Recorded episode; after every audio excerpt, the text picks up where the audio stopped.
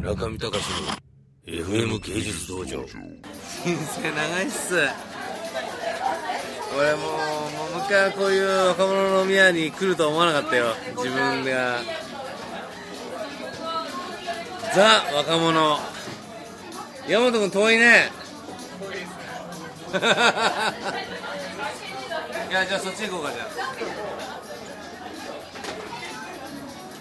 なんかこうアート政治家みたいになってて最近ね俺。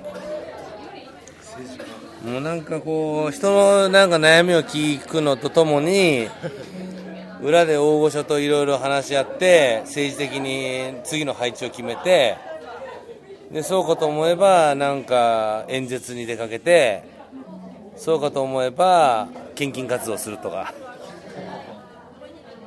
本当になんかこうこんなはずじゃなかったよ俺の人生って感じだよな今。そういうもんだよ普通人生とは。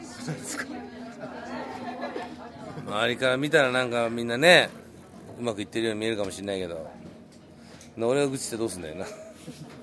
名前何て言うんでしたっ阿部です。け阿部さん夜勤？夜勤です。や夜勤いるねいっぱいじゃあ。今日は夜夜勤勤だらけですね。夜勤だ。から今起きてるんだ。日勤いないです。日勤一人もいないです。日勤は今帰りたかったんだ。疲れてるから。夜勤は今からなんだ。えてか僕今日普通に4時まで働いてきたんですけど明日は？明日休みですけどは明日は？お前ないの？ないで小田さん最近いないじゃんだって。す。そうですね。制作家でしたので。バンさん最近どうですか？充実しています。僕の小規模な生活4巻まであ読みました。買いました。子供ができて子供ができて。ちょっと方向性が相当変わっちゃって。普通のエッセイ漫画になっちゃったじゃんあれ。ねえ。面白くないよあれちょっとなんかね売れ売れてきてる感じで。ダメさダメ感がないんだもん。本当ですね。うん、編集部の意向が入りすぎちゃってね。なんか普通に面白くなっちゃってさ。面白くなかったのがよかったのにねあれ。コンビニでバイトしてるとか読みましたよあ最初漫画だけで食えなかった。そうそうそう。まあいろいろいるよねやっぱね。でもね早稲田大学行ったっていろいろいるもんね芸術は一方向じゃないし。迷ってるのは君と 大山さん。さっきしみっちゃんはなんかもう今もう覚醒したと。昔はなんかアーティストみたいな表現者になろうと思ったけど職人的な文脈で自分は結構いけるっていうのが分かってきて面白くなってきたと。しかし発表の場がになったらそれは発表してみたいと。バンさんはどうなんですか？僕は結構その職人的な部分にすごい面白みを感じて。る職人的な部分の後継者みたいのはいそもない？